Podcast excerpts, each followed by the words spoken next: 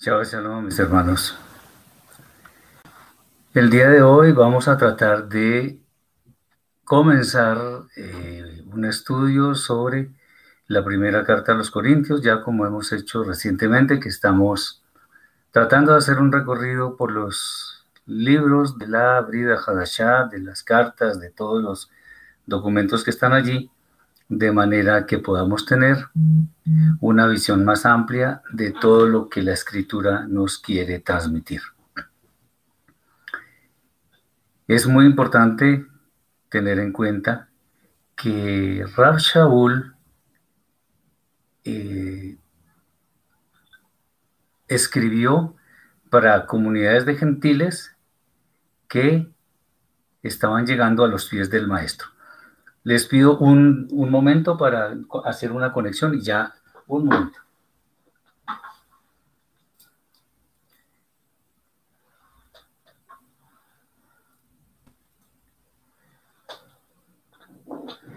Listo. Bueno, el Rab Shaul, uno de los grandes discípulos que tuvo el Mesías, escribió muchas cosas, especialmente para los pueblos gentiles, de los cuales procedemos muchos de nosotros. Entonces, es importante conocer su pensamiento porque él transmite fielmente lo que Yeshua decía, obviamente enfocado a las personas que no provienen en la sangre del pueblo de Israel. Bien, cada uno de los documentos que escribió Rab Shaul de bendita memoria y que conocemos como las cartas, contiene una serie de soluciones a temas que ya eran comunes en las sociedades a las cuales estaban dirigidas. En el caso de la denominada primera carta a los de Corinto, hemos de aprender grandes cosas, como sucede en todas las cartas de Shaul, que nos ayudan a crecer en nuestro proceso de santidad. Algo que es común en todas las cartas de Rab Shaul es que el lenguaje utilizado es muy sencillo. Pero esto no es casual, sino porque los nuevos creyentes a los que Shaul fue comisionado para llevar su mensaje no vivieron anteriormente al amparo de la Torah, no vivieron con la cobertura de la Torah y de sus mandamientos, razón por la que además no existen alusiones muy abundantes, son casi nulas, a todo lo que otrora fue común en el seno del pueblo de Israel, como por ejemplo el Mishkan y sus utensilios, los korbanot, o sea, las ofrendas de animales, y en general lo que tiene que ver con el oficio de los sacerdotes levitas. Lo que pasa con esto es que muchas de las ordenanzas que son obligatorias para todo descendiente de las doce tribus, o sea, quienes tienen la más eh, absoluta certeza de, que son descendientes de Israel, estas, eh, muchas de esas ordenanzas no son obligatorias para los gentiles. Un caso muy claro es, por ejemplo, el de la circuncisión, aunque obviamente no es el único, lo cual la, circuncisión no es normativa para los creyentes provenientes de los pueblos gentiles. Aunque esto es cierto, Cabe anotar que un concepto que ha sido muy mencionado e incluso adoptado por muchos gentiles por causa de los decretos rabínicos es el que se conoce como las siete leyes de Noah, las siete leyes de Noé, las cuales supuestamente deben ser adoptadas en las vidas de los gentiles. Pues la Torah potencialmente es para toda la humanidad.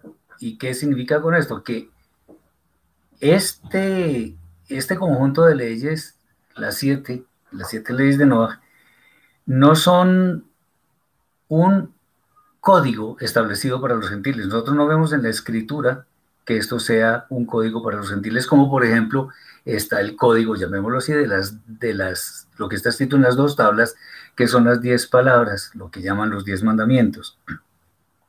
Entonces, como no existe un código para los gentiles, ya que la Torah, como acabamos de mencionar, es potencialmente para toda la humanidad, eh, es bueno decir que la Torah fue dada al pueblo de Israel, eso es cierto, pero ¿para qué? Para que el pueblo de Israel mostrara cómo debe ser la relación entre el Eterno y toda persona que existe en la tierra.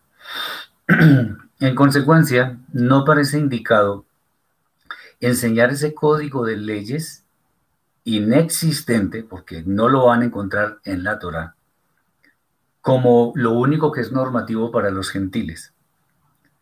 De hecho, un estudio muy juicioso de la Torah nos revela que en ninguna manera fue dado un conjunto de normas para los gentiles, lo cual nos estaría diciendo que existe acepción de personas, de que existe distinción entre unos y otros, cuando realmente las almas ante el Eterno tienen el mismo valor. Es necesario hacer esta aclaración, dado que muchos, en muchas oportunidades también, tienden a confundir lo que son las fronteras entre lo que significa ser nativo del pueblo de Israel y ser injertado en el pueblo escogido. Son dos cosas muy diferentes. Eh, obviamente esto hay que tenerlo en cuenta, hay que tenerlo muy presente,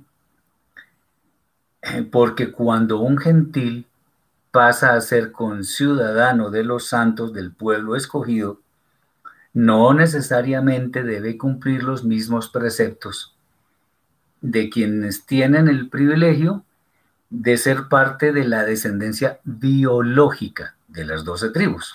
Entonces, una cosa es ser injertado y otra cosa es ser nativo del pueblo de Israel. Y esto lo iremos estudiando con la ayuda del Eterno en la medida en que veamos todos los documentos de la vida Hadashah. De hecho, ya hemos visto varios como la carta a los romanos, la carta a los gálatas y la de los efesios. Ahora estamos en la primera de Corintios. Esta comunidad específicamente, la comunidad de Corinto, sin duda tenía muchos temas para tratar, pues muchas costumbres anteriores formaban parte de la vida diaria de sus nativos, de los nativos de Corinto o de los ciudadanos de Corinto. Razón por la cual Shaul verdaderamente se preocupa por poner en relieve, por destacar los asuntos que requerían una especial atención. Es bueno decir que estos asuntos que Rab Shaul habla en Corinto nos aplican también a nosotros en una forma muy directa. Bien, vamos entonces ahora a pasar a, a lo que son los textos y vamos a tratar de explicar lo que está escrito allí. El capítulo 1 tiene 31 versículos y vamos a dar lectura de tal manera que eh, estemos todos en, el mismo, en, la misma lectura y, y con el mismo entendimiento. Pablo o Shaul, llamado a ser apóstol de Yeshua el Mashiach por decreto de Elohim, y el hermano Sóstenes, a la comunidad de Elohim que está en Corinto, a los apartados del mundo en Mashiach y Yeshua, llamados a ser apartados de la corrupción moral de esta edad presente, con todos los que en cualquier lugar, ahí es donde dice, con todos los que en cualquier lugar, no solamente para los de Corinto, invocan el nombre de nuestro Adón, de ellos y nuestro, Yeshua Amashiach, Shalom y gracia a vosotros de Elohim nuestro Padre y del Adón Yeshua HaMashiach. Gracias doy a mi Elohim siempre por vosotros, por la gracia de Elohim que os fue dada en Mashiach Yeshua, porque en todo fuisteis enriquecidos en él, en toda palabra y en todo conocimiento espiritual. Así como el testimonio de Mashiach ha sido confirmado en vosotros, de tal manera que nada os falta en ningún don, esperando la revelación de nuestro Adón Yeshua el Mashiach, el cual también os mantendrá firmes hasta el fin, para que seáis hallados irreprensibles en el día de nuestro Adón Yeshua el Mashiach. Fiel es Elohim, por quien fuisteis llamados a la comunión con su Hijo Yeshua el Mashiach, nuestro Adón. Recordemos que Mashiach es Mesías, Adón significa Señor. Os ruego pues, hermanos, por la autoridad de nuestro Adón, Yeshua el Mashiach, que habléis todos una misma cosa y que no haya entre vosotros divisiones, sino que estéis perfectamente unidos en una misma mente y en un mismo parecer. Porque he sido informado acerca de vosotros, hermanos míos, por los de Cloé, que hay serias contiendas entre vosotros. Quiero decir que cada uno de vosotros dice, yo soy de Pablo, pero yo soy de Apolos, y yo de Kefa, pero yo de Mashiach. ¿Acaso está dividido Mashiach? ¿Fue crucificado Pablo, bueno, puesto en un madero Pablo por vosotros? ¿O hicisteis la, inmersión en agua en el nombre de Pablo? Me alegro que a ninguno de vosotros he hecho la inmersión en agua, o sea, lo que muchos llaman bautismo, purificación, tevilá, sino a Crispo y a Gallo, para que ninguno diga que hicisteis la, hicisteis la conversión de agua en mi nombre. También dirigí personalmente la inmersión en agua a la familia de Estefanas. De los demás no recuerdo si he hecho la inmersión a algún otro. Pues no me envió Mashiach a hacer inmersiones, qué interesante esto, sino a predicar la promesa de la redención, no con sabiduría de palabras, para que no se haga vano el madero de Mashiach, porque el mensaje del patíbulo es locura a los que se pierden, pero a los que se salvan, esto es, a nosotros, es poder de Elohim. Pues está escrito, destruiré la sabiduría de los sabios y se ocultará el entendimiento de los entendidos. ¿Dónde está el sabio? ¿Dónde está el escriba? ¿Dónde está el disputador de esta edad presente? ¿No ha enloquecido Elohim la sabiduría del mundo?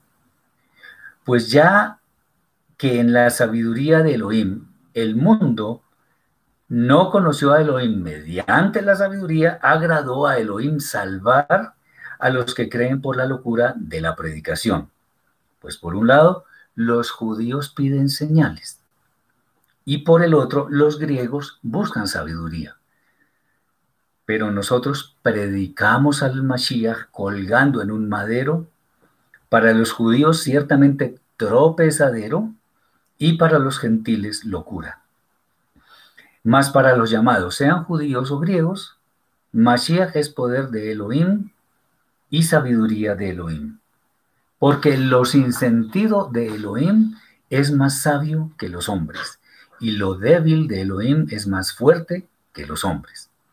Pues mirad, hermanos, vuestro llamamiento, que no sois muchos sabios según la carne, ni muchos poderosos, ni muchos nobles sino que lo necio del mundo escogió Elohim para avergonzar a los sabios. Y lo débil del mundo escogió Elohim para avergonzar a los poderosos. Y lo vil del mundo y lo menospreciado, que para nada cuenta, escogió Elohim para deshacer lo que es, a fin de que nadie se jacte ante Elohim. Mas por él estáis vosotros en Mashiach Yeshua, el cual nos ha, nos ha sido hecho sabiduría por Elohim y justificación y santificación y redención, para que como está escrito, el que se gloría, gloríese en el eterno. Bien, este es el texto del primer capítulo. Vamos a mirar lo más importante. En primer lugar, los destinatarios de la carta son los habitantes de Corinto, que habían creído en el mensaje de Shaul, pero adicionalmente se refiere a todos los que en cualquier lugar invocan el nombre de nuestro Adón, de ellos y nuestro Yeshua el Mashiach, lo cual incluye a todas las personas que cumplen esa condición y además en todo tiempo. Si alguno de ustedes se siente identificado, esta carta le, aplica. De hecho, nos aplica a todos nosotros. Entendamos que los mensajes de Shaul eran para comunidades, pero aplican en todo tiempo a todos los gentiles que hemos creído, creído en el Mashiach Yeshua. Asimismo, Shaul resalta el hecho de que los corintios han sido enriquecidos con su fe por el Mashiach Yeshua, a quien Shaul predicó. Lo que quiere él es que esa comunidad, como cualquier otra, sea irreprensible hasta el final, cuando han de venir los juicios y ellos se puedan presentar a sí mismos irreprensibles. Entonces, eh, el, ánimo de Pablo es que todos los discípulos que él ha formado se presenten sin mancha, que sean personas intachables cuando llegue el tiempo de los juicios. Una sentencia que es bueno mencionar, bueno, antes quiero decir algo. ¿Por qué es importante mencionar que la carta está dirigida a los habitantes de Corinto y a todos los que en cualquier lugar invocan el nombre de Yeshua? Porque es importante entender qué documentos de toda la escritura nos aplican o no nos aplican. Entonces, cuando, por ejemplo, hay muchas personas que se apropian de, por ejemplo, la carta a los hebreos, sin tener ni idea qué es el Mishkan, que son los Korbanot y que son otras cosas, están cometiendo un error porque esa carta no es para los gentiles. ¿Pueden leerla? Claro que la pueden leer. ¿Pueden entenderla? Por supuesto. Y en algún momento se pueden sentir identificados con el contenido de la carta, pero depende de si esa carta realmente les aplica. Es bueno entonces en los documentos que encontramos especialmente en la Brida Hasha entender para quién son las palabras que están allí escritas. Entonces ahora sí, viene una, una sentencia, una frase, una recomendación de Shaul. Y esto yo siempre lo pongo en relieve, lo resalto muchísimo porque es importante. Shaul dice que quiere que todos hablen una misma cosa y que no haya divisiones, sino que estén todos perfectamente unidos en una misma mente y en un mismo parecer. Eso lo dice el versículo 10. Bueno, es interesante comentar que en muchas comunidades se establecen conceptos generales sobre los cuales sus integrantes, las personas que se reúnen en esas comunidades, pueden escoger una, una posición particular eh, en, sus, en sus opiniones lo que le parezca más adecuado. Me explico. Eh, por ejemplo, vamos a hablar de algo muy secular. Eh, para un día soleado hay personas que pueden escoger un, vestido verde, otros azul, otro gris, blanco, etc. Entonces alguno dice, no, es mejor tal vestido, otro dice mejor tal vestido. Ok, esas son cosas que no son muy importantes. Sin embargo, en el tema espiritual, no es bueno que las personas que integran una comunidad sientan diferente en los temas básicos, en los temas principales. Yo he escuchado en muchos sitios que los maestros exponen, por ejemplo, algunas posiciones de los sabios, lo que está en el Talmud, lo que está en el Midrash, lo que está en o en alguna comunidad específica, lo que dice algún rabino, lo que dice algún maestro. Y dicen, bueno, es que es bueno, es importante, vale la pena que las personas establezcan un criterio, una posición, independientemente de cuál sea, según lo que el que está enseñando les está transmitiendo. Entonces, eh, si decimos, por ejemplo, que Yeshua fue soltero en una comunidad, pues qué interesante que todos piensen igual, o que fue casado, bueno, no se puede demostrar, pero no sería grave. O, por ejemplo, hay un, hay un, hay un tema muy específico, uno, no, muchos, en torno, por ejemplo, a lo que es el Satán. Hay personas que piensan que es un ser por allá externo que nos empuja para que caigamos. Otros dicen que hay legiones de demonios espiritualmente y otros pensamos que es nuestra propia mala inclinación. Si en una comunidad existen diferentes criterios, no nos vamos a poner de acuerdo y no vamos a poder crecer. Todos somos un cuerpo, y eso lo debemos de decir más tarde. Somos un cuerpo en el cual todos los miembros trabajan en forma armónica. Por lo tanto, como lo he expresado en otras oportunidades, ¿qué pasaría si, por ejemplo, una persona tiene hambre, o sea, el estómago le pide comida? Vamos a hablarlo en, esos términos. Y por esas razones, por esas cosas del destino, entonces la boca y el estómago están, están peleando, están discutiendo, se, caen mal. Entonces el estómago pide comida, pero la boca dice, usted como me cae mal, yo no voy a comer. Así que, ¿qué, ¿qué, vamos a hacer? No, eso no va a suceder. No va a suceder. La boca va a comer el alimento llega al estómago, es procesado, la persona se nutre, etcétera, etcétera. Lo mismo pasa acá, pues en forma análoga, por supuesto. Si una comunidad crece pensando todos la misma cosa, le va a ir muy bien, porque no va a haber divisiones. también sucede mucho cuando, por ejemplo, en, una, en un grupo de personas que estudian la, la escritura, alguno llega con alguna nueva teoría. Miren, imagínense que leí el libro tal y encontré tal y tal y tal cosa, me parece que es buena, me parece que eso es lo, esa es la verdad. Y los demás no están de acuerdo, entonces es muy grave porque también llega a, a formar parte de esa comunidad una cosa terrible que es el yugo desigual. Mientras unos creen una cosa, otros creen otra y entonces está desbalanceada la cosa no, los, si todos piensan lo mismo, todo va a transcurrir en forma armónica. Eh, entonces la idea es que los, los, miembros de una comunidad piensen lo mismo en términos de lo que está en la escritura.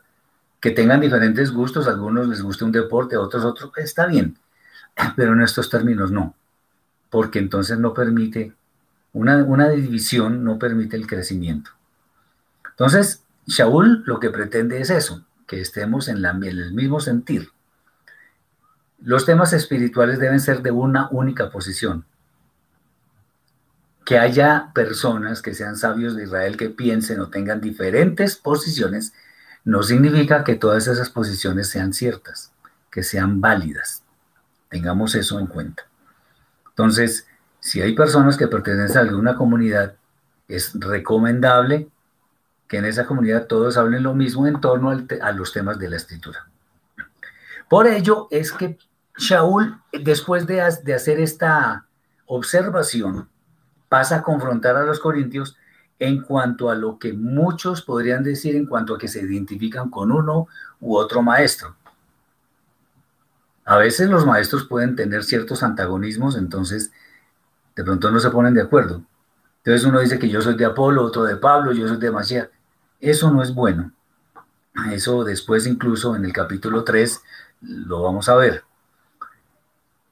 El asunto es que independientemente del maestro que nos instruye, ojo con esto, independientemente del maestro que nos instruye, debe ser del mismo pensamiento que los demás discípulos del Mashiach. Pues ni el Santo Maestro ni sus enviados, sus Shaliachim, están divididos. Todos piensan una misma cosa. Ahora bien, lo que menos importa es la identificación de quien nos enseña. Lo que importa es lo que nos enseña, que sin duda muestra exactamente a quién sigue. Acordémonos que Kefa, Pedro, cuando Yeshua estaba, lo, secuestraron y se lo llevaron para, allá que, a que fuera juzgado. Kefa estaba por ahí cerca mirando las cosas y una mujer le dijo, uy, usted es como, usted está con él, usted es uno de sus discípulos. Y él se opuso en forma muy, muy, muy fuerte. Y entonces le dijeron, pues que usted habla igual, usted piensa igual. Eso es muy interesante porque, a propósito de lo que estamos hablando, un discípulo, para no dar definiciones muy largas, un discípulo es una copia fiel de su maestro. Y eso es lo que estamos hablando en este, en este momento. Entonces, los discípulos del Mesías no deberíamos tener diferencias en torno a lo que sentimos en temas de la escritura. O sea, interpretamos igual, especialmente lo que está en la Torah. Para Shaul, lo más relevante en nuestra fe no es el tema de las inmersiones. Hay mucha gente que pregunta, ay, yo me bauticé en nombre de no sé qué, yo, ¿cómo me tengo que bautizar? Realmente esto no es que no sea importante, pero eso no es una columna de nuestra fe. Una purificación, un, Bautismo no es, eso no es para salvarse. Y mucha gente anda como estresada, como preocupada por eso. No, no estamos desanimando a que lo hagan, pero eso no es un tema de salvación. Eh, dice eh, Felipe, mm, que eso quiere decir entonces que un alumno y un discípulo no es lo mismo. Buena pregunta. No, no es lo mismo. Porque un discípulo es igual a su maestro. Un discípulo es el que quiere dejarse enseñar, que quiere aprender de su maestro. Un alumno simplemente va a clases y a veces porque le toca, pero no necesariamente comparte lo que le enseña su maestro. Buena pregunta, de hecho. Eh, si es una copia fiel del maestro, se puede decir que es un hijo espiritual del maestro. Sí, tal cual. Exactamente es eso. Un discípulo es un hijo espiritual de su maestro. Claro, por supuesto. Sí, claro, eso es. Muy bien dicho. Bien. Ok. Ah, bueno, y ahora que estamos hablando de hijos, esto es una cosa que no pertenece a esto directamente, pero miren, ¿cómo podemos comprobar que nuestras enseñanzas, nuestro comportamiento, etcétera, etcétera, dan frutos. Hay personas que aprenden de nosotros. Bendito el Eterno por eso, qué bueno. Pero en últimas, el fruto se ve sobre todo en las personas que nuestros discípulos o nuestros estudiantes disipulen. Entonces, si nosotros estamos enseñándole a, a unos padres de familia y ellos le transmiten eso a sus hijos y los hijos siguen esas enseñanzas, entonces estamos viendo que sí estamos dando mucho fruto. Qué bueno eso.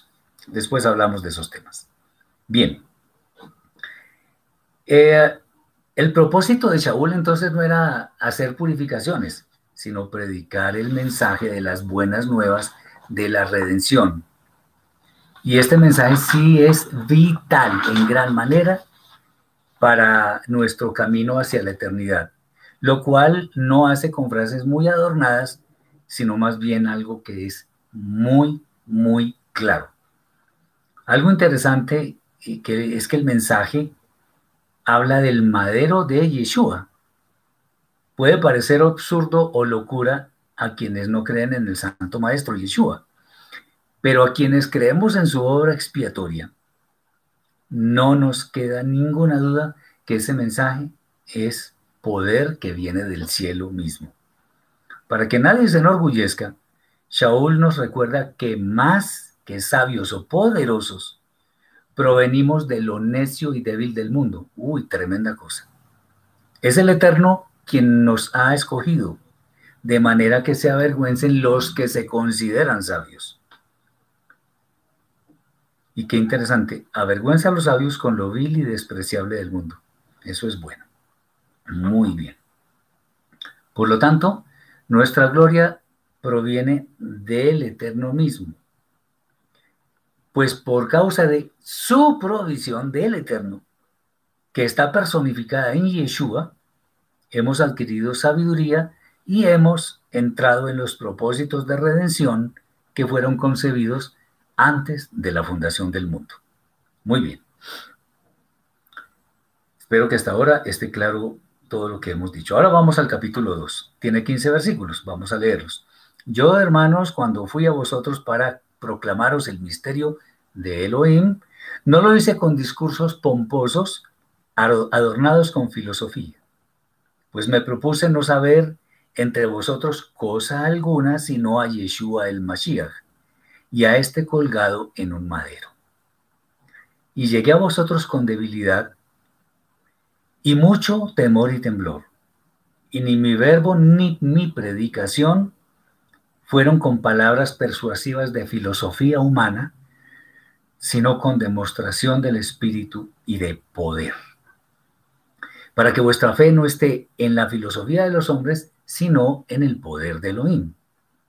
Sin embargo, hablamos sabiduría entre los hombres, entre los que, perdón, entre los que han alcanzado madurez y sabiduría no de esta edad presente, ni de los príncipes de este siglo destinadas a perecer. Mas hablamos sabiduría de Elohim en misterio, la sabiduría oculta, la cual Elohim predestinó antes de los siglos para nuestra gloria, la que ninguno de los príncipes de este siglo conoció. Porque si lo hubieran conocido, nunca habrían clavado al madero al Adón de gloria. Antes bien, como está escrito, cosas que ojo no vio, ni oído oyó, ni han subido en corazón de hombre, son las que Elohim ha preparado para los que le aman. Pero el Elohim nos las reveló por medio del Espíritu, porque el Espíritu todo lo escudriña, aún lo profundo de Elohim. Estamos hablando, cuando hablamos de espíritu, estábamos hablando en, real, en, realidad de la Ruach HaKodesh, no de un Espíritu Santo que no existe. Porque ¿quién de los hombres sabe las cosas del hombre, sino el Espíritu del hombre que está en él? Así tampoco nadie conoce las cosas de Elohim, sino el Espíritu de Elohim. Y nosotros no hemos recibido el Espíritu de esta edad presente, sino el Espíritu que proviene de Elohim, para que sepamos lo que gratuitamente Elohim nos ha concedido. Lo cual también hablamos no con palabras enseñadas por filosofía humana, sino las que enseña el Espíritu, amoldando lo espiritual a lo espiritual. Pero el Hijo del Hombre en la carne no percibe las cosas que son del Espíritu de Elohim, porque para él son locura y no les puede entender porque se han de discernir espiritualmente. En cambio, el espiritual juzga todas las cosas, pero él no es juzgado por nadie, porque ¿quién conoció la mente del Eterno? ¿Quién le instruirá? Mas nosotros tenemos la mente del Mashiach. Bien, Rav Shaul nos muestra en una forma adecuada, nos muestra una forma adecuada para hablar de lo que es importante. Él dice en la carta que cuando fue a los Corintios no lo hizo hablando con palabras muy filosóficas ni adornadas, nada de eso, sino enfocándose en lo principal. Buen ejemplo, que es la obra expiatoria de Yeshua consumada en un madero. Lo que menos importa, atención, lo que menos importa es hablar en forma elegante, como demostrando que tenemos un léxico muy, eh, muy grande. Eh, lo verdaderamente importante es transmitir el mensaje en forma clara. Y aquí añado algo, otra vez como lo hemos dicho anteriormente. Lo importante, cuando yo estoy hablándole a otra persona o a otras personas, lo importante no es tanto lo que yo diga, sino lo que las personas entienden. Por lo tanto, debemos ser muy cuidadosos en hablar en forma muy clara, tratando de garantizar que lo que nosotros queremos transmitir fue entendido adecuadamente por las demás personas. Bien. Entonces, Shaul transmite el mensaje en forma clara para que las personas, sus oyentes, capten adecuadamente y sepan a ciencia cierta cuál es el camino que deben seguir, lo cual está basado otra vez en el poder del Eterno. A pesar de que sus palabras pudieran ser muy simples, Shaul afirma que con eh, afirma que, eh, que habla con la sabiduría del Eterno. Y las palabras de esa sabiduría fueron su designio desde antes de la fundación del mundo para que los verdaderos creyentes pudieran acceder a ella. Ojo con el término predestinación. Otra vez, la predestinación para las personas es un concepto puramente calvinista que no, se, no es armónico con lo que está en la escritura. Más bien la predestinación en este caso es, digámoslo en estos términos, el Eterno ideó un plan maestro para aquellos que deciden acogerse a las buenas nuevas de salvación por medio de la obra expiatoria de Yeshua en un madero. Ese plan sí existía, pero ese plan no es una persona, sino es un plan maestro invariable que el Eterno le, llamémoslo así, le aplica a quienes deciden voluntariamente adherirse a ese plan maestro. Y bendito el Eterno por eso. Porque desde antes de la creación del mundo ya tenía un plan que nos permite acceder a la salvación para entrar en la eternidad.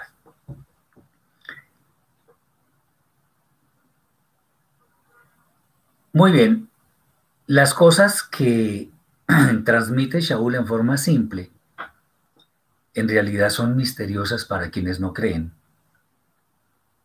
Y lo interesante es que esas cosas son reveladas a los que amamos al Eterno. Algo muy importante que debemos tener en cuenta cuando nacemos a una nueva vida eh, es que la Rúa HaKodesh es la que nos revela lo que no pertenece a este mundo. Esto pareciera eco de unas palabras que dijo Yeshua. Las encontramos en Yohanan, Juan capítulo 17, versículos 14 y 16. El versículo 14 dice, yo les he dado tu palabra, estaba orándole al Eterno. Yo les he dado tu palabra y el mundo los aborreció porque no son del mundo como tampoco yo soy del mundo. Y el versículo 16 dice, no son del mundo como yo tampoco soy del mundo. ¿Esto qué significa? Como vimos en la carta a los Efesios, que dice que, lo dice Rab Shaul, que ahora estamos sentados en lugares celestiales, por favor no vamos a hacer visualización de que estamos por allá en el cielo y estamos casi que levitando y viendo todo por encima. No, eso no es. Sentados en lugares celestiales quiere decir que estamos captando y somos privilegiadísimos de obtener la sabiduría por las cosas que nos son reveladas y que vienen del cielo, que es muy diferente. Lo mismo, nosotros no somos del mundo, pero estamos en el mundo. Tenemos que entender eso. ¿Por qué no somos del mundo? Bueno, eso esperamos. No somos del mundo porque no cometemos asesinatos ni robos. Somos honestos, nos debemos a la verdad, etcétera, etcétera. El mundo no hace eso. Por eso es que, por eso es que lo que entendemos cuando decidimos transitar por este camino es locura para los demás. Muchas personas se apartan de nosotros. nos dicen que estamos locos, literalmente. Pues no se puede entender según el mundo, lo que nosotros sabemos, sino que se entiende espiritualmente. Esto puede llevarnos, ojo con esto, a ser menospreciados, ya que el mundo quiere escuchar solamente lo que le gusta escuchar. Pero nosotros escuchamos lo que es justo y verdadero y solo procede de los cielos. Vamos ahora al capítulo 3. Digamos que esos son los mensajes centrales del capítulo 2. El capítulo 3. Y yo, hermanos, no pude hablaros como espirituales, sino como a carnales, como a niños en Mashiach. Os di a beber leche y no alimento sólido, porque no erais capaces, ni sois capaces todavía, porque aún sois carnales. Terrible esto. Y andáis, eh, pues sabiendo, pues habiendo entre vosotros celos y contiendas, ¿no mostráis en realidad que sois carnales y andáis como hombres? O sea, como hombres del común. Porque diciendo el uno lo que habíamos dicho, y esto según lo que cada uno, lo que a cada uno concedió el Adón. Yo planté, Apolos regó, pero el crecimiento lo va dando Elohim. Así que ni el que planta es algo, ni el que riega, sino Elohim que va dando el crecimiento. Y el que planta y el que riega son una perfecta unidad, aunque cada uno recibirá su recompensa conforme a su labor. Es lo justo. Porque nosotros somos colaboradores de Elohim y vosotros sois labranza de Elohim, edificio de Elohim. Conforme a la gracia de Elohim que me ha sido dada, yo como perito arquitecto puse el fundamento y otro edifica encima. Qué bonito, eso es humildad. Pero cada uno mire cómo sobreedifica. Porque nadie quiere poner otro fundamento que el que está puesto, el cual es Yeshua, el Mashiach. Y si sobre este fundamento alguno edificare oro, plata, piedras preciosas, madera, heno o jarasca, la obra de cada uno se hará manifiesta, porque el día la mostrará, pues por fuego se manifiesta, pues será el fuego el que probará el tipo de obra que es de cada uno. Si permanece la obra de alguno, eh, de alguno que sobreedificó, recibirá recompensa. Si la obra de alguno es destruida por el fuego, él sufrirá pérdida, si bien él mismo será salvo, aunque así como se arrebata alguno de un incendio. ¿No sabéis que sois templo de Elohim y que el espíritu de Elohim mora en vosotros? Si alguno destruyere el templo de Elohim, Elohim le destruirá a él. Porque el templo de Elohim, el cual sois vosotros, apartado de cosa, de toda cosa inmunda es. Nadie se engañe a sí mismo. Si alguno de vosotros se cree sabio en esta edad presente, hágase ignorante para que llegue a ser sabio. Porque la filosofía del mundo es insensatez. Para con Elohim, pues escrito está. Él prende a los sabios en la astucia de ellos. Y otra vez, el Eterno conoce los pensamientos de los sabios, que son vanos. Así que ninguno se gloría en los hombres, porque todo es vuestro. Sea Pablo, Apolos, Kefa, el mundo, la vida, la muerte, lo presente o lo porvenir, todo es vuestro, todo es vuestro y vosotros de Mashiach y Mashiach de Elohim. Muy bien. Shaul claramente está reprendiendo a los corintios, pues entre ellos hay contiendas que muestran, que hacen evidente que es necesario seguir aprendiendo los fundamentos de la fe. Qué triste. Ya que su conocimiento, pero especialmente su espiritualidad, no se ha formado suficientemente como para digerir alimento sólido. Discutir de a quién seguimos como líder es una muestra de que no hemos entendido cuáles son los temas que requieren mayor atención. Shaul nos recuerda que sin importar quién es la persona que nos introdujo a este hermosísimo camino de la fe, o quién es nuestro maestro actual, lo importante es que el eterno mismo es quien nos da el crecimiento. No es el maestro, es el eterno. Muy bien. Los deseos de ser visibles o de magnificar a quien seguimos son cosas vanas que no merecen atención. En este camino, es bueno decirlo que siempre nos vamos a encontrar con maestros que saben más o menos que otros. Pero no por causa de nuestras simpatías o cosas semejantes hemos de discutir con otras personas acerca, con otras personas acerca de a quién seguimos. Pues lo realmente, lo que realmente vale la pena es que vamos en el camino de la fe verdadera. Bueno, hay que discernir a los maestros, por supuesto. Hay que juzgar sus palabras. No es bueno que un maestro nos enseñe y ya nosotros creamos que eso es la revelación. No, estudiemos. Es posible que haya errores, es posible que no, pero es bueno estudiar, ser diligentes. Muy bien.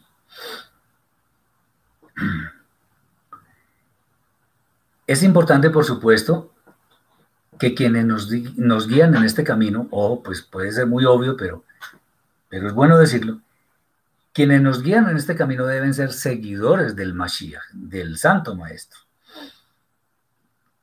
Y además que sean seguidores en una misma mente y un mismo parecer. Cuando empiezan las discusiones en torno a ciertos temas y empiezan, digamos, a, a tratar de hacer prevalecer unas ideas sobre otras, ahí hay un problema. Es bueno hacer un alto y mirar exactamente qué es lo que pasa, para que nosotros podamos no solamente solucionar el problema, sino otra vez unirnos armónicamente para crecer juntos. Y si no, pues bueno, toca buscar otro lugar, porque si no queremos someternos a lo que está haciendo un grupo al cual pertenecemos, pues seguramente no somos de allí. Bien. Cuando vengan las pruebas, se podrá saber cómo es el fundamento. Pues si éste no se edifica sobre algo sólido, llegará el momento en el cual se ha de mostrar quién es el que va a prevalecer.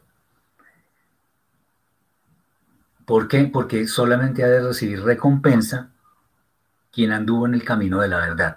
Acordémonos que por allá en la carta de tal vez Jacob, Santiago, me parece, o si no, primera de Timoteo, bueno, no recuerdo, me disculpan. Se habla de un galardón que hemos de recibir. Bueno, ese galardón depende también de todo lo que hayamos hecho en esta edad presente. Bien, el ejemplo de Shaul toma el fuego como algo que puede destruir lo que se ha construido anteriormente es posible que la persona se salve a la manera de quien es rescatado por el fuego, como está escrito allí, pero en últimas no recibirá lo mismo que aquellos que edificaron sobre un fundamento fuerte. Entendamos que la Torah no es para entenderla intelectualmente, sino entenderla con el alma, porque el alma es el que, que nos va a decir en qué eh, qué es lo que dice allí, cómo nos puede servir, de qué manera podemos crecer. A continuación, Shaul resalta que todos nosotros somos templo de Elohim y que su espíritu mora en nosotros. Esto significa que nos ha, sido dada la Ruach HaKodesh, el espíritu de santidad, que es el que nos guía a toda buena obra, desechando lo que es inmundo en términos de lo que el Eterno ha establecido. Finalmente se nos da una advertencia en el sentido de que ninguno debe creerse sabio, pues ninguna sabiduría humana es comparable con la del Eterno, bendito sea. Nada más miremos lo que dice el profeta Yeshayahu, Isaías capítulo 64, versículo 6. Isaías 64, 6. Si bien todos nosotros somos como suciedad y todas nuestras justicias como trapo de inmundicia, y caímos todos nosotros como la hoja, y nuestras maldades nos llevaron como viento. Triste panorama. Por ello y por otras cosas no debemos ufanarnos absolutamente de nada, pues como nada somos ante el Eterno. Bien, vamos al capítulo 4 que tiene 21 versículos. Dice así, así pues ten, téngannos los hombres por servidores del Mashiach y jueces de los misterios de Elohim. Ahora bien, se requiere de los jueces que cada uno sea hallado fiel. Yo en muy poco tengo el ser juzgado por vosotros o por tribunal humano, y ni aún me juzgo a mí mismo, porque aunque de nada me acusa la conciencia, qué bonito poder decir eso, no por eso soy justificado porque el que me juzga es el Adón, el Señor. Así que no juzguéis nada antes de tiempo, hasta que venga el Adón, el cual sí mostrará lo oculto de las tinieblas y manifestará las intenciones de los corazones. Y entonces cada uno recibirá su alabanza de Elohim.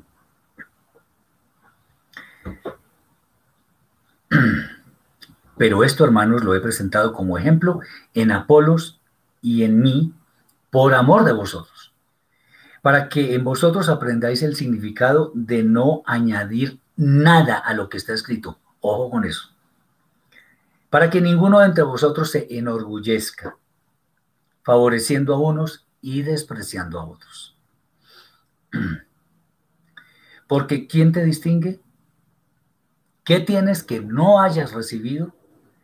Y si es cierto que lo recibiste, ¿por qué te glorías como si no lo hubieras recibido?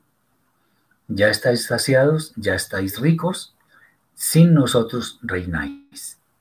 Y quisiera el Eterno que reináis, que reinaseis, para que nosotros reinásemos también juntamente con vosotros. Porque según pienso, Elohim nos ha exhibido a nosotros los apóstoles como postreros, como sentenciados a muerte. Pues fuimos hechos el espectáculo del mundo, a los ángeles y a los hombres. Nosotros somos insensatos por amor al Mashiach, mas vosotros prudentes en Mashiach. Nosotros débiles, mas vosotros fuertes. Vosotros honorables, nosotros despreciados. Hasta esta hora padecemos hambre, tenemos sed, vivimos pobremente, somos abofeteados y vamos de lugar en lugar. Nos fatigamos trabajando con nuestras propias manos, nos maldicen y bendecimos. Padecemos persecución y la soportamos. Nos difaman y rogamos. Hemos venido a ser hasta ahora como la escoria del mundo, el desecho de todos. No escribo esto para avergonzaros, sino que os exhorto como a hijos míos amados. Porque aunque tengáis mil, diez mil entrenadores en Mashiach, no tendréis muchos padres. Pues en Mashiach y Yeshua yo os engendré por medio del mensaje de la redención. Por tanto, os ruego que me imitéis. Por esto mismo os he enviado a Timoteo, que es mi hijo amado y fiel en el Adón, el cual os recordará mi proceder en Mashiach de la manera que enseño en todas partes y en todas las congregaciones. Mas algunos están envanecidos, como si yo nunca hubiese de ir a vosotros pero iré pronto a vosotros, cuando el Eterno así lo quiera, y conoceré no las palabras, sino el poder de los que estáis envanecidos, porque el reino de Elohim no consiste en palabras, sino en poder. ¿Qué queréis? ¿Iré a vosotros con vara o en amor y con espíritu de mansedumbre? Muy bien, este es el texto. Para entender adecuadamente que Shaul es un verdadero discípulo del Santo Maestro, sin duda hemos de creer en Yeshua, por supuesto, para darnos cuenta del rol que Shaul habría de cumplir entre los pueblos gentiles. Muchos, especialmente del pueblo judío rabínico, descalifican con epítetos de desprecio hacia él, sin saber que no solo no violó la Torá, sino que mucho menos creó el cristianismo u otra religión apartándose de la Torá. Esto es muy importante porque eh, la oposición existe en todo tiempo y en todo lugar. Por ello, él dice que tiene limpia la conciencia, y eso que él era un judío rabínico, eh, sí, rabínico ortodoxo, muy ortodoxo. Pues aunque él se ha juzgado, como podemos serlo muchos de nosotros, la verdad es que no son los hombres de esta edad presente quienes han de juzgarnos al final del tiempo. Yo he recibido muchos insultos y maldiciones, pero pues ante eso debo permanecer inmutable porque el que me va a juzgar es el Eterno. Shaul recomienda que tampoco nosotros debemos juzgar antes de tiempo, pues el Adón Mashiach, como representante del Eterno, ejecutará los juicios ordenados. De hecho, Yeshua ya lo había dicho por allá en Mateo capítulo 24, 25. En este tema de no juzgar, vale la pena comentar que muchas personas se preocupan por el destino de las almas de los seres queridos que han partido. Ay, hermano, pero mire, murió mi papá, ¿será que se salva? No sé qué. Bueno, y sobre esto vamos a decir algo muy importante. Nosotros no tenemos ninguna autoridad para asegurar si las personas han de alcanzar las moradas eternas o no, pues el único que tiene poder para decirlo y para establecer quién es salvo y no es salvo, es el Eterno, bendito sea. Nos dice Jesús, Yeshua llamó a sus discípulos actualmente, ¿cómo identificamos a los pobres de Moré? ¿Quién los nombró para realizar este trabajo de la enseñanza? Hay organizaciones a nivel mundial para prepararse. Organizaciones hay muchas, pero no significa que sean correctas todas. Lo, lo mejor es seguir las raíces hebreas de la fe. ¿Por qué? porque el idioma hebreo es el que nos muestra el mensaje original que el Eterno escribió en su, en su Torah. Eh, ¿Cómo se identifica un more, un roe? Bueno, en fin. Bueno, eso, eso también es algo que, digamos, que se siente. No es porque una persona se declare, yo soy el pastor de tal congregación, yo soy el maestro de no sé qué. No. Yeshua cuando enseñaba, ¿qué pasaba? La gente lo seguía, porque dicen los evangelios, porque él hablaba con autoridad. ¿Y esa autoridad quién, lo da? quién la da? El Eterno por medio de su Torah. Si una persona traza adecuadamente la Torah, pues la persona lo va a reconocer como un maestro. No es como muchos dicen que, por ejemplo, un apóstol es una persona que tiene yo no sé cuántos miles de discípulos, sino que cuando apóstol, como ya lo expliqué anteriormente, la palabra apóstol no tiene nada que ver con los seguidores. Apóstol viene de la palabra hebrea shaliach, que significa enviado. Entonces apóstol no tiene que ver con seguidores ni nada de esas cosas que dicen los seres humanos. Entonces un, un maestro, un predicador, qué sé yo, se reconoce o sea, se reconoce el poder de su palabra cuando entendemos que lo que él transmite es exactamente lo que el Eterno ha dicho en su Torah. Porque es muy fácil ponerse títulos. Es muy fácil. Y es muy fácil convencer con la lengua.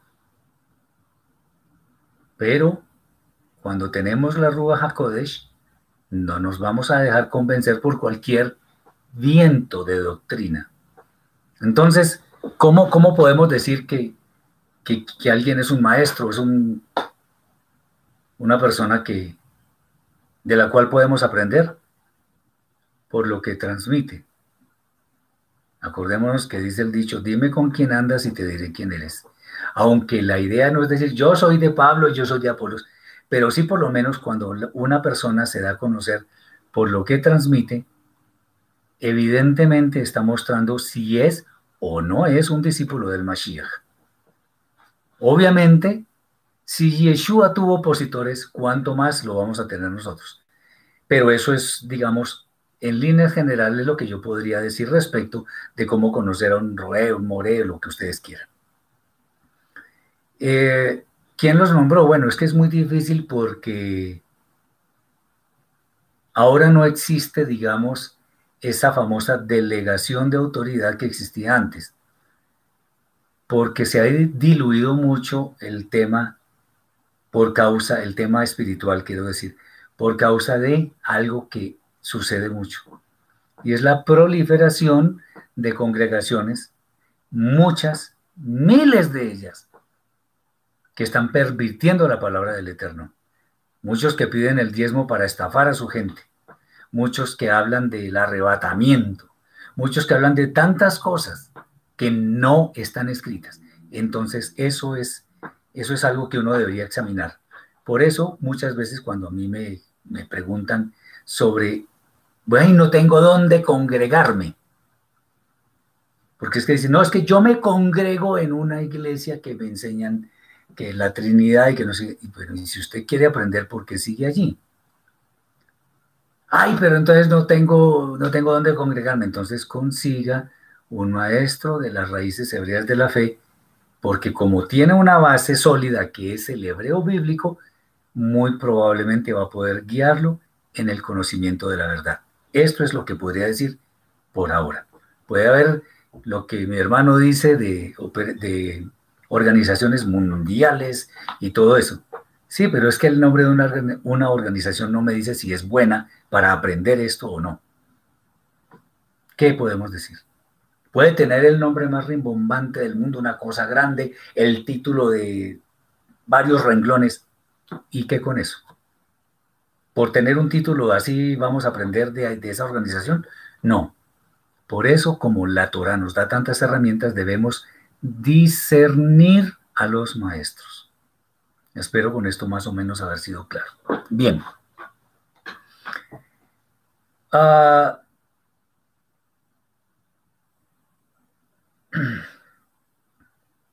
bien, estábamos diciendo que se preocupan muchas personas por las almas de quienes han partido. Nosotros no tenemos autoridad para juzgar. ¿Y será que, será que mi papá se salvó o no? El Eterno sabe. Ahora, obviamente uno tiene alguna idea de de pronto a dónde pudo haber ido. ¿Por qué? Por sus frutos. ¿Qué dice Yeshua? Por sus frutos los conoceréis. Muy bien. A lo anterior, Shaul dice algo que también está escrito en la Torah y es que debemos tener mucho cuidado de no añadir nada a lo que está escrito. Es como si estuviéramos corrigiéndole al Eterno. Terrible. Ojo con eso. ¿Será que nosotros, en nuestra poca sabiduría, podemos añadirle algo de sabiduría a las escrituras? A sabiendas de que el autor de las escrituras es el eterno mismo? ¿Cómo voy a ser, eh, cómo voy a ser yo tan arrogante, tan displicente, tan falto de humildad como para decir, no, es que eso ahí, el eterno quiso decir tal cosa? Quiso decir, demuéstralo. ¿Cómo? entonces cuando empiezan a decir esas personas, claro, el eterno dice así, porque es lógico pensar que no, no, no, con lógica no se interpreta la escritura. Bajémonos de, esa nube. Ni con lógica, ni con filosofía, ni con nada de esas cosas. No, la Torah no es para interpretarla así. Es de otra forma que se interpreta. Muy bien.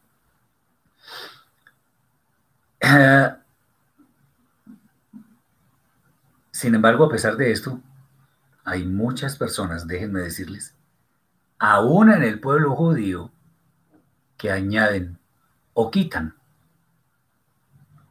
y esto muestra orgullo, y este orgullo se traduce en que favorecen a, algunas personas, pero desprecian a otras. Qué tristeza, en serio qué tristeza. La siguiente sentencia describe algo, lo describe muy bien, eh, algo que nosotros humildemente debemos reconocer. Todo, absolutamente todo lo que tenemos, aún lo más pequeño, nos ha sido dado. Eh, Enoch dice, con escritura nos referimos a la Tanaj o también al Nuevo Testamento. Todo eso es escritura. Porque cuando hablamos del Nuevo Testamento, de la Bria Hasha, estamos hablando de un documento que avala, es armónico y respalda todo lo que está escrito en la Tanaj. Por lo tanto, la Bria Hadashah, mal llamada Nuevo Testamento, también cuenta. Bien. Entonces, todo lo que tenemos nos ha, nos ha sido dado. Nuestras vestiduras, el conocimiento, el techo en el que vivimos, muchas cosas. Todo fue dado. Todo, absolutamente todo.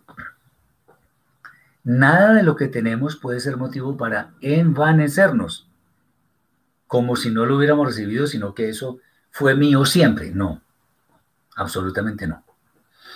Entre las reflexiones finales del capítulo encontramos que existen circunstancias adversas en nuestra vida por causa de seguir a nuestro Santo Maestro Yeshua. Y este es el mensaje central de, de Shaul, de seguir al Maestro. Y eso, y lo que, lo que nos puede suceder es que encontramos maldiciones, persecuciones, difamaciones y muchas cosas parecidas. Como si fuéramos lo más despreciable del mundo. Para muchos, de hecho, lo somos. Pero es bueno perseverar en nuestra fe. Atención, hay algo, y ahora que digo perseverar en nuestra fe, es bueno que tengamos en cuenta algo. Y es que gran parte, o sea, el éxito, el éxito en alguna cosa que hagamos lo debemos en gran, en gran parte a que perseveramos. Si nosotros queremos llegar a conocer la Torah, o al menos una buena parte de ella, tenemos que perseverar en el, en el, en el estudio. Y para estudiar no lo vamos a hacer en forma autodidacta. Dejemos que nos enseñen. Busquemos a alguien que sepa más que nosotros. Eso es humildad. Y eso nos va a servir para crecer en estatura y entender muchas cosas, discernir, etc. Bien. ¿Para qué perseveramos? Para que al final podamos obtener un gran galardón. Shaul recomienda que lo imitemos. ¿Por qué? Bueno, porque él sabe que su conducta es intachable, como corresponde a los sadikim, a los justos, que han de entrar al reino, el cual más que palabras consiste en poder. Y ese poder es el que hemos de recibir si nuestra fidelidad es puesta a prueba y resiste. Esa es la clave. El capítulo 5. De cierto, se oye que hay entre vosotros inmoralidad sexual y tan sucia cual ni aún se practica entre los gentiles, al extremo que alguno se acuesta con la mujer de su padre, y vosotros estáis envanecidos. ¿No debierais más bien haberos lamentado para que fuese quitado de en medio de vosotros el que hizo tal cosa? Ciertamente yo como ausente en el cuerpo, pero presente en espíritu. Ya como presente he emitido mi fallo contra el que así obró.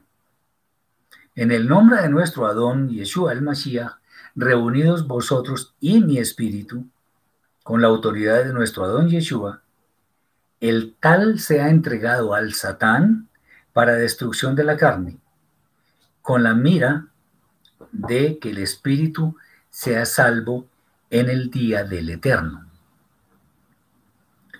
No es buena vuestra jactancia. ¿No sabéis que un poco de levadura leuda toda la masa? Limpiad pues la vieja levadura, para que seáis nueva masa, sin levadura como sois. Pues nuestra ofrenda pascual que es Mashiach, ya fue sacrificada. Así que santifiquemos la fiesta. Sin nada de levadura vieja, ahí está hablando de pesa, la fiesta de, y también de los panes sin levadura. sin nada de levadura vieja, ni con la levadura de malicia y de maldad, sino con panes de levadura de sinceridad y de verdad. Os ha escrito por carta que no os juntéis con los que practican inmoralidad sexual. No quise deciros con los fornicarios de este mundo, o con los avaros, o ladrones, o hipócritas, o, o idólatras. Pues en tal caso sería necesario salir del mundo. Lo que quise decir en la otra carta es que no os juntéis con ninguno que, llamándose hermano, practique la inmoralidad sexual, o sea avaro, idólatra, calumniador, borracho o codicioso. Con los tales ni aún comáis. Interesante, ni siquiera comer con ellos. Porque ¿qué autoridad tengo yo para juzgar a los que están fuera? ¿No juzgáis vosotros a los de adentro? Porque a los de fuera ya Elohim los juzgará. Cortad inmediatamente de la congregación a ese malvado. Muy bien. Shaul hace énfasis en el hecho de que en la comunidad de Corinto se menciona la inmoralidad sexual, reflejada en que hay quien tiene relaciones sexuales con la mujer de su padre. Eso es una abominación. La Torah es muy clara en este asunto, pues prohíbe descubrir la, mujer, la desnudez de la mujer del padre. Aunque en algunas versiones se hace referencia eh, eh, a un comentario en cuanto a lo que está establecido en la alajá judía, la verdad es que el texto es tan claro que es obvio que una conducta como esta, como esta merece el repudio de toda una comunidad. En Corinto no se había tratado con dureza esta situación, quitando de en medio a quien se ha portado de esa manera. Qué interesante. Por ello, Shaul reprende a, los habitantes de Corinto, que eran sus oyentes, dando una, una, directriz y es que esa persona se entregue al Satán para destrucción de la carne a fin de que después sea salva. Bueno, muchos han preguntado por eso. ¿Cómo así entregarlo al Satán y que después sea salvo? ¿Cómo sale eso? ¿Qué es eso de entregar al Satán? La idea es que la persona sea sometida a pruebas que sin duda han de hacer sufrir a su carne, en las cuales puede entender la magnitud de su mal comportamiento de manera que sea disciplinada a fin de purificar su alma y alcanzar la salvación. No es que al entregarse al Satán, eso significa que ya va, se va a salvar, no. ¿Y qué es entregarse al Satán? No es entregársela a un ser por allá despreciable que tiene una, una figura, no, no, no, no es entregársela a ciertas prácticas para que se dé cuenta lo malo que es estar en ellas. Por una persona, una sola persona que muestre una conducta equivocada en una comunidad, es bastante probable que otras le sigan. Por ello es que Shaul menciona el ejemplo de la levadura, pues un poco de levadura leuda toda la masa. En consecuencia, él consejo es limpiarnos de la vieja levadura que corresponde a toda forma de pecado, de manera que seamos una nueva masa que no tiene levadura. La mención de Yeshua como nuestro Pesaj nos debe llevar a recordar que debemos santificar la fiesta de Pesaj sin nada de levadura, como lo dice Shaul. Esa levadura es malicia y maldad, sino con pan y sin levadura, que corresponden a lo que él dice que es sinceridad y verdad. La mención de esta fiesta es la forma eh, que tiene Shaul para mostrar cómo es que los creyentes deben despojarse de toda levadura, como ocurre para la celebración de las fiestas de Pesach y panes sin levadura, las cuales no, no permiten el consumo de pan leudado. Dice Norberto, ¿su pensamiento del Satán es opinión propia o está en la Torah? Hermano, venga, le respondo de cierta forma. No todo está explicado en una forma absolutamente clara en la que todo se nos dé masticado. Hay que estudiar la lengua hebrea. Y cuando estudiamos la lengua hebrea encontramos respuestas. No sé si usted sabe que, por ejemplo, en la Torah dice que el Eterno le iba a buscar una, una ayuda opuesta al hombre, y no dice ayuda idónea, dice ayuda opuesta. Y eso solamente se conoce sabiendo la lengua hebrea. No sé si sabe que el Eterno cuando separó las aguas y formó los océanos y todo eso, habló de que el mikvé de aguas sería llamado mares. ¿Y qué es el mikvé de aguas? Eso solamente lo podemos entender según la lengua hebrea. Y como estas cosas hay muchas otras. Entonces, cuando hablo del Satán, como mala inclinación y todo eso, no es mi opinión. Es lo que se puede encontrar a partir del estudio concienzudo de la escritura con base en la lengua hebrea. Por eso cuando vienen pastores cristianos, lo digo con respeto, pero lo tengo que decir, cuando vienen pastores cristianos a pontificar sobre lo que ellos dicen que va a ocurrir y que las cosas son así y de esta forma, yo los ignoro, no por falta de respeto, sino porque no están diciendo nada. Están, en lugar de estar hablando, están haciendo ruido, porque no están diciendo nada que sea armónico con la Torah. Entonces, lo del Satán se, vamos a decirlo así, se descubre sumergiéndonos en el estudio de la Torah. Y si usted se da cuenta de cómo opera el Satán en todos los ejemplos de la escritura, se dará cuenta que no es un ser extraño, sino que está dentro de nosotros. Pero como ese no es el tema de acá, no lo vamos a, seguir tratando.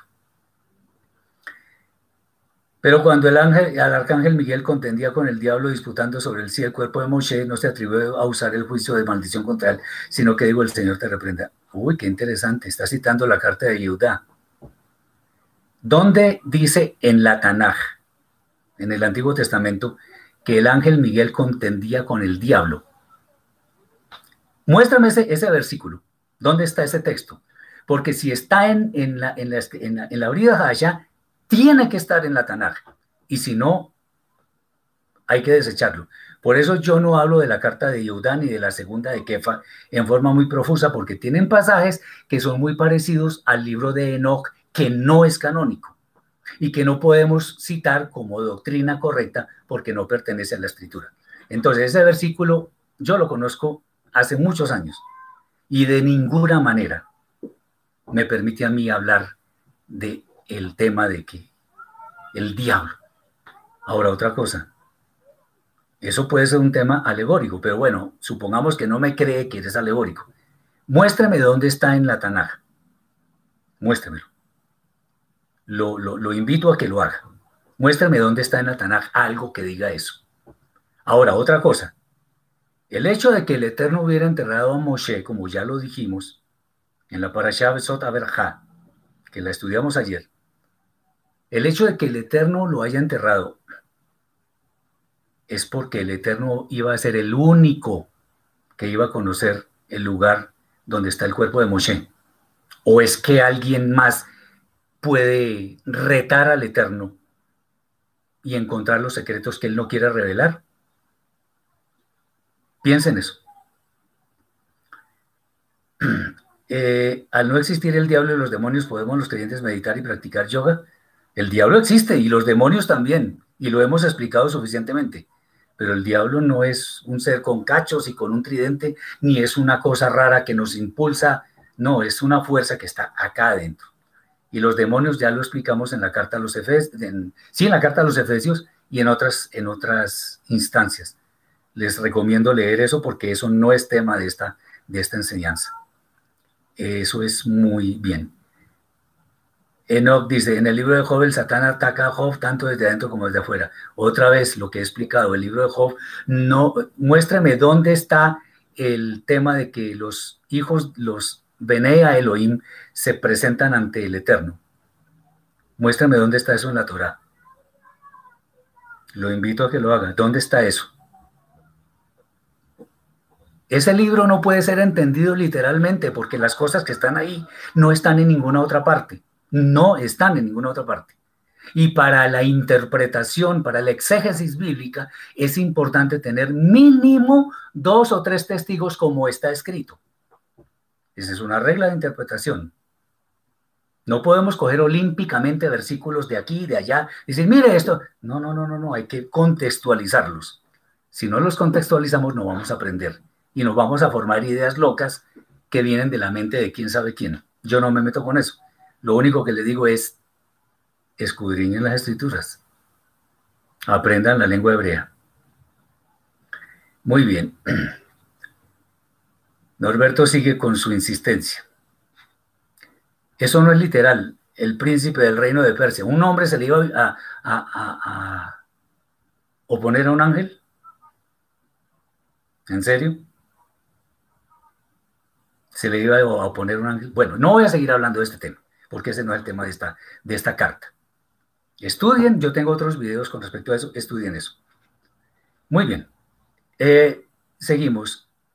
El hilo conductor que es usado para mostrar cómo debemos separarnos de nuestra maldad es justamente la levadura, la cual utiliza el Rab Shaul para mostrar que una vez que hemos sido injertados en el pueblo de Israel, nos corresponde marchar en el camino de la verdad sin levadura, que es símbolo de corrupción, orgullo y pecado en general.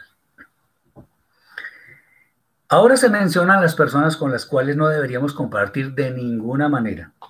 Bueno, Aquí, aquí van. Los que practican inmoralidad sexual en cualquiera de sus formas. Estas personas no tienen reparos en lo que hacen, menos en el mundo de hoy que está tan convulsionado por causa de la maldad. Los avaros son personas que quieren atesorar más y más y más, sin ninguna misericordia para con las demás personas, independientemente de su condición. Los idólatras son personas que no ponen en el centro de sus vidas al Eterno, razón más que suficiente como para evitarlas. Eso es obvio. Los calumniadores son personas que no tienen ningún problema en hablar falsedades acerca del prójimo. Dado que uno de los grandes movimientos, eh, mandamientos, perdón, es el amor al prójimo, este tipo de personas son altamente nocivas. Los borrachos. Quienes son adictos a las bebidas alcohólicas muestran conductas indecorosas que pueden ser contagiosas en cualquier otra persona.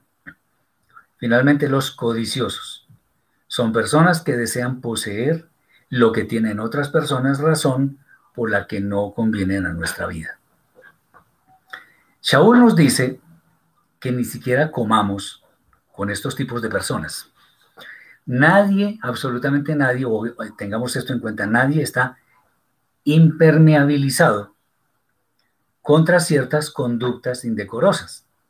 Es bueno decir que, eh, que en la medida en que nuestro nivel de santidad sea más alto, una posible caída en pecado es más peligrosa para nuestra alma. No en vano dice el adagio popular, dime con quién andas y te diré quién eres. Si existen amigos con alguna de estas características, es bueno evitarlos, evitarlos, porque primero está la dignidad del Eterno, bendito sea, de quien en alguna forma nosotros estamos llamados a mostrar su gloria. Bien. Melissa dice, ¿Cómo sabe uno que ya hace parte del pueblo de Israel cuando decide aprender y seguir a Yeshua o cuando ya comienza a dar fruto? Las dos cosas son complementarias. Eh, si nos gusta, si queremos aprender Torah, la cumplimos. Si creemos en Yeshua, si nos hemos arrepentido de nuestros pecados, ciertamente ya formamos parte del pueblo de Israel. Como lo he dicho en otras oportunidades, no es cuestión de lo que sintamos, sino que el Eterno es fiel para cumplir sus promesas con quienes creemos en Él. Bien. Vamos a ver el capítulo 6 también. Es que esta carta es muy interesante, entonces vamos a ver cómo, cómo podemos resumir el capítulo 6, que tiene 20 versículos que son los siguientes. Cuando tenéis algo contra otro, os atrevéis a traerlo, en juicio, a traerlo, os atrevéis a traerlo a juicio delante de los injustos y no delante de los piadosos. ¿O no sabéis que los piadosos han de juzgar al mundo? Y si el mundo ha de ser juzgado por nosotros, ¿sois incompetentes aún para juzgar incluso los casos más sencillos? ¿O no sabéis que juzgaremos a los ángeles? ¿Cuánto más las cosas de esta vida? Si es que tenéis juicio sobre cosas de esta vida, ponéis para juzgar a los que menos reputación tienen en la comunidad. Para avergonzaros, os digo, pues que no hay entre vosotros algún conocedor de la ley, ni aún uno, que pueda juzgar en medio de los hermanos, sino que el hermano con el hermano pleitea en juicio y esto ante los jueces incrédulos. Así que, por cierto, ya es una falta en vosotros que tengáis pleitos entre vosotros mismos. ¿Por qué no sufrís más bien el agravio? ¿Por qué no sufrís más, por qué no sufrís más bien el ser agraviados, defraudados? Pero vosotros cometéis el agravio y defraudáis y esto a los hermanos. ¿No sabéis que los injustos no heredarán el reino de Elohim? No erréis. Ni los idólatras, ni los adúlteros, ni los fornicarios, ni los afeminados, ni los homosexuales, ni los ladrones, ni los avaros, ni los borrachos, ni los calumniadores, ni los estafadores heredarán el reino de Elohim. Y esto erais algunos, erais. Mas ya habéis sido lavados, ya habéis sido santificados, ya habéis sido declarados justos en el nombre del Adón Yeshua y por el Espíritu de nuestro Elohim. Todas las cosas me son lícitas, mas no todas convienen. Todas las cosas me son lícitas, mas yo no me dejaré dominar de ninguna. Los alimentos para el estómago y el estómago para los alimentos. Pero tanto al uno como a los otros destruirá Elohim. Pero el cuerpo no es para la impureza sexual, sino para el Adón y el Adón para el cuerpo. Y Elohim que levantó al Adón, también a nosotros nos levantará con su poder. ¿No sabéis que nuestros cuerpos son miembros del Mashiach? Quitaré pues los miembros de Mashiach y los haré miembros de una ramera. Ni se les ocurra pensarlo. ¿O no sabéis que el que se une con una ramera es un solo cuerpo con ella? Porque dice, los dos vendrán a ser una carne. Pero el que se une al Adón un espíritu es con él. Huir de la impureza sexual. Cualquier otro pecado que el hombre cometa está fuera del cuerpo, mas el que hace impureza sexual contra su propio cuerpo peca. ¿O ignoráis que vuestro cuerpo es templo de la Rúa HaKodesh, la cual está en vosotros, la cual tenéis de Elohim, y que no sois vuestros? Porque fuisteis comprados por precio. Glorificad pues a Elohim en vuestro cuerpo. Eh, Rubén nos dice, esos que van a juzgar en el mundo venidero serán los que reciben la facultad de juzgar, no a todos serán jueces, es así. Sí, hay algunos, hermanos, que van a ser designados por el Mashiach, no solamente los 144 mil. En, en el libro de Revelaciones dice claramente que muchos de los que van a ser levantados van a gobernar con el Mashiach. Entonces, sin duda va a ser así. No nos debe afanar, igual como lo he dicho. No importa el Eterno a quienes ponga sobre nosotros, debemos gozarnos porque nos ha puesto en el lugar que merecemos. Bien, respecto a este capítulo 6, cuando estamos recorriendo este camino, sin duda hay muchas preguntas que las demás personas nos van a formular, sin tener buen cuidado de entender eh, todo lo que se diga en el contexto de las cartas de Shaul y aún los demás documentos de la vida Hadashah que corresponden a lo que los creyentes estamos llamados a hacer en nuestra vida. Por esto es importante tener en cuenta que cuando Shaul amonesta o expone su criterio, lo hace para los creyentes en Yeshua y no para los demás.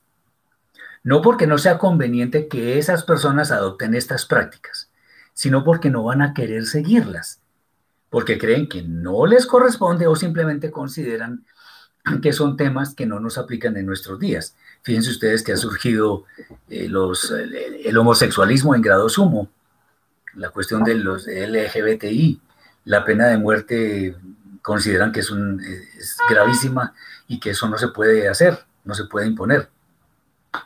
Y eso lo impuso el Eterno. Bien, de aquí que el capítulo nos muestra una reprimenda hacia una conducta que es reprochable y es que hay creyentes que quieren solucionar sus problemas ante personas que no son creyentes, lo cual muestra una gran inmadurez espiritual.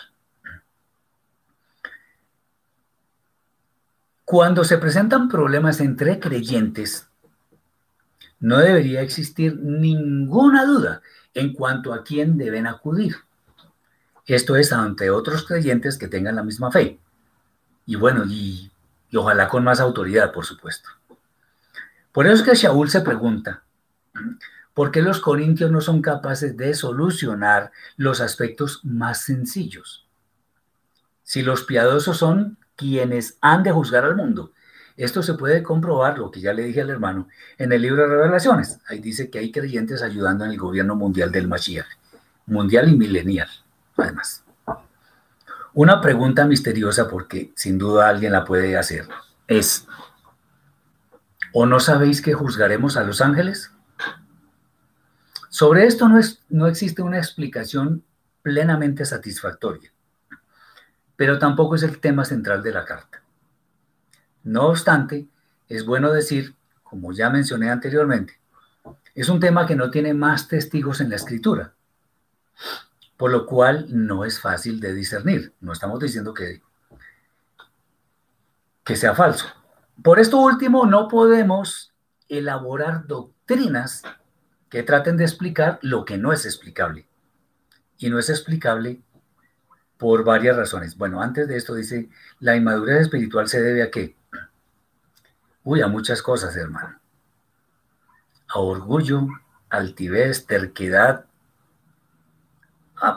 y, en gran parte a falta de conocimiento. A la falta de conocimiento y al no quererse someter a lo que el Eterno ha dispuesto. Juan Carlos, la familia lo saluda, yo también. En el área de la moralidad sexual, ¿qué tipo de transgresión es la masturbación? ¿Hay fundamento escritural? Pues no hay fundamento. Lo que pasa es que busca autosatisfacción en lugar de satisfacer a la persona que, que debe ser. Eso es lo que pasa. No hay, no hay algo que explique suficientemente eso. El tema es que el hombre fue hecho para la mujer, la mujer para el hombre, entonces eso, eso no, no ayuda mucho a, a que eso lo tomemos como un tema correcto. Recordemos de todas maneras lo que pasó con los hijos de Yehuda, que alcanzaron a casarse con Tamar. Ellos, eh, cuando tenían una relación con ella por no querer tener hijos, derramaban su semen afuera y el Eterno los mató, les quitó la vida. Eh, eso nos puede de pronto ayudar. Ahora, pues si son personas que ya se han hecho alguna operación o algo, pues no está desperdiciando, pero igual tiene que ver con una autosatisfacción que tampoco está escrita, pero que no, eh, no corresponde armónicamente con lo que está escrito. Solamente podría decir esto en líneas generales, porque como no está escrito, no me puedo inventar alguna doctrina para justificar. Pero, digamos, el sentido común nos puede llevar, de acuerdo con lo que está escrito, a discernir eh, este tema en cuanto a si es correcto o no. Yo pensaría que no, por lo que he comentado. Ahora, ¿por qué no es explicable esto de los ángeles, de que juzgaremos los ángeles? Primero, no existe ninguna evidencia escritural en los textos originales, porque la idea no es verlo en una reina valera o algo así, no, en la Biblia hebrea. No existe ningún testimonio que diga que existen ángeles caídos, especialmente por el testimonio del Texto de Hebreos 1.14. Me permito leerlo porque vale la pena que lo entendamos adecuadamente. Miren lo que dice ese texto tan importante. La carta a los Hebreos, capítulo 1, versículo 14, dice así. Voy a leer desde el 13 para que entendamos el contexto. Pues a cuál de los ángeles, dijo Elohim jamás, siéntate a mi diestra hasta que ponga a tus enemigos por estrado de tus pies. Ahí de quién estamos hablando? De los ángeles. Entonces dice acá el versículo 14, que es el versículo donde está la mejor definición de ángeles que he encontrado yo en mi vida. Dice, no son todos. Voy a poner eso con mayúscula. Todos los ángeles son espíritus ministradores. Bueno, ahí lo llaman con esa palabra, pero entendemos. Enviados para servicio a favor de los que serán herederos de la salvación. No hay ángeles caídos. Todos los ángeles son servidores del Eterno. Por eso es que a mí me molesta mucho cuando existen textos que la gente inventa interpretaciones, dice, ah, es que el ángel no sé qué, el ángel sí sé cuándo. No, demuéstramelo según el hebreo bíblico. Y ahí empezamos a tener problemas porque el hebreo bíblico no habla de ángeles, de ángeles caídos. Muy bien. Ahora, si no hay ángeles caídos, entonces, ¿por qué tendríamos que juzgarlos a los ángeles? ¿En torno a qué temas?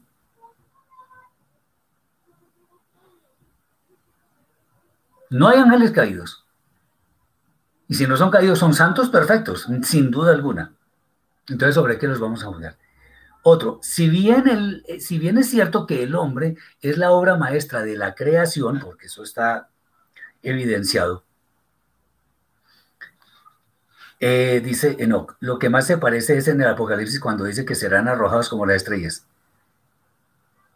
Con todo mi respeto y mi cariño, mi hermano, eso es un error. Eso que usted está diciendo es un error. Porque está, está transmitiendo como si eso hubiera que entenderlo literalmente.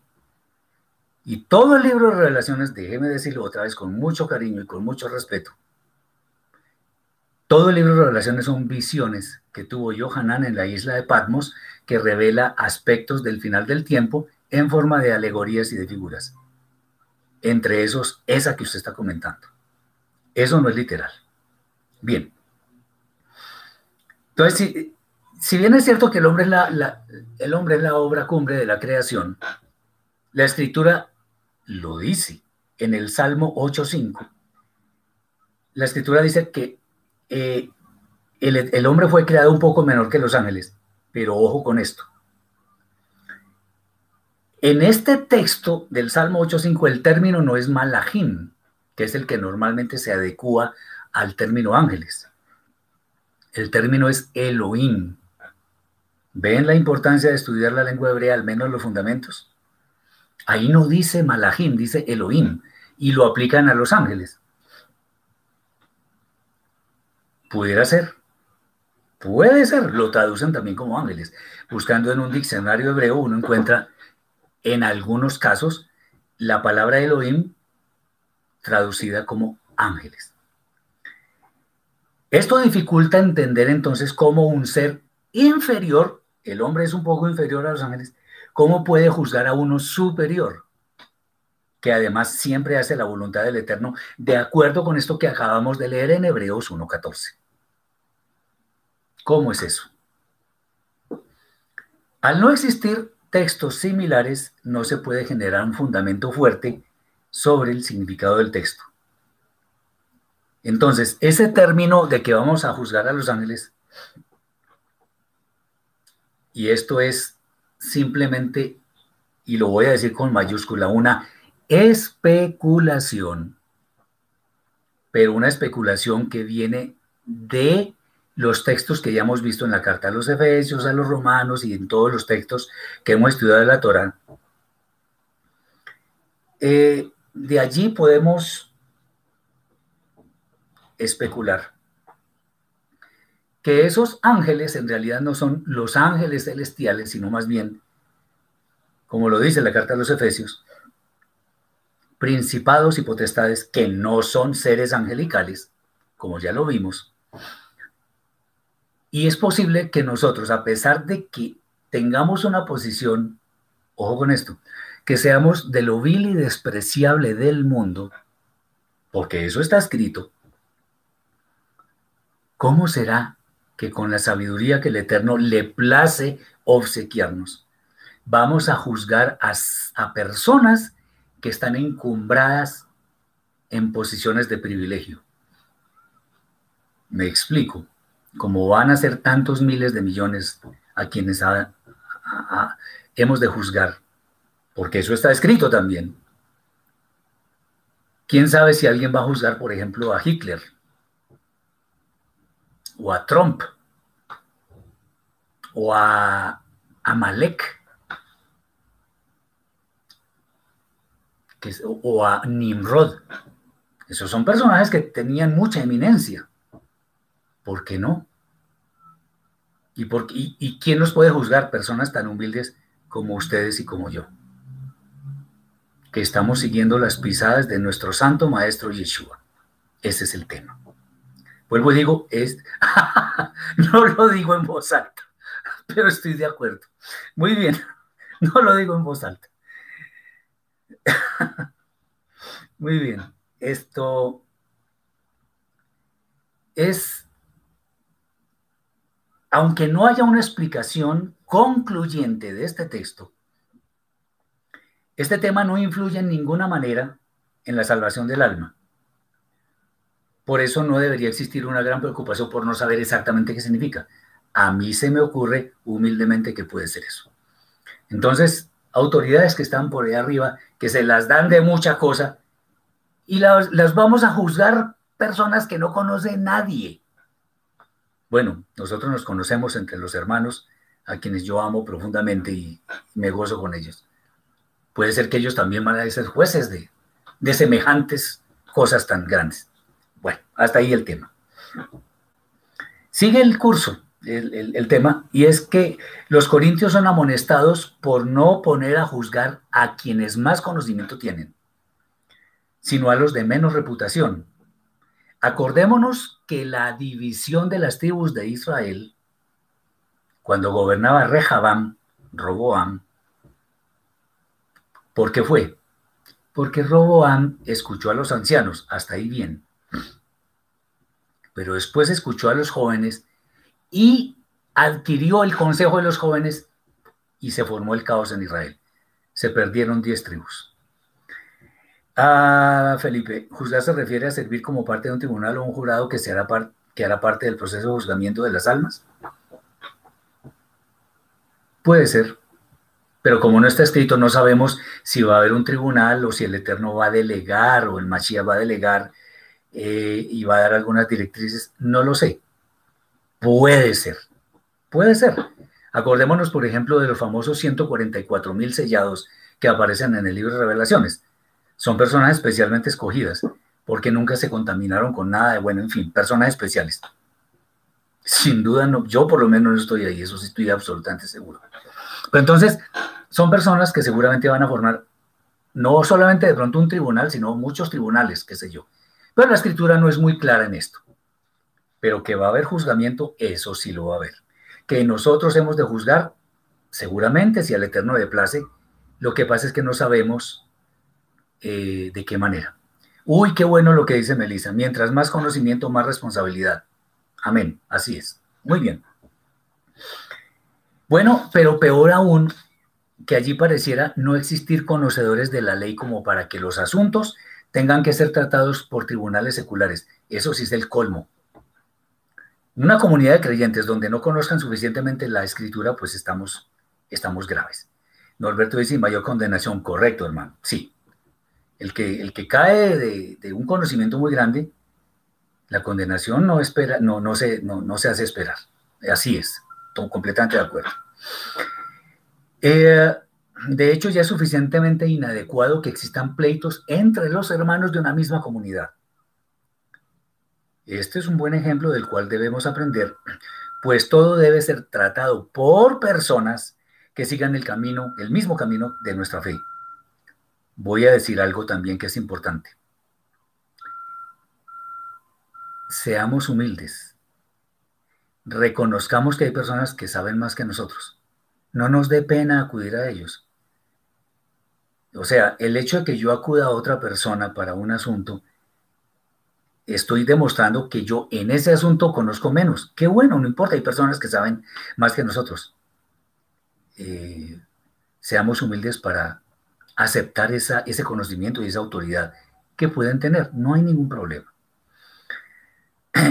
Un consejo que es muy oportuno es que es mejor permitir ser defraudado antes que entrar en disputas innecesarias.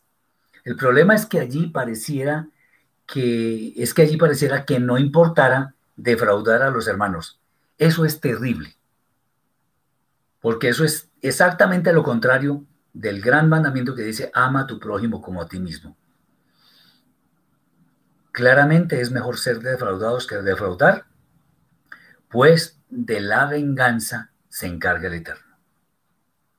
Shaul muestra en forma muy intensa quienes no han de alcanzar el reino de Elohim.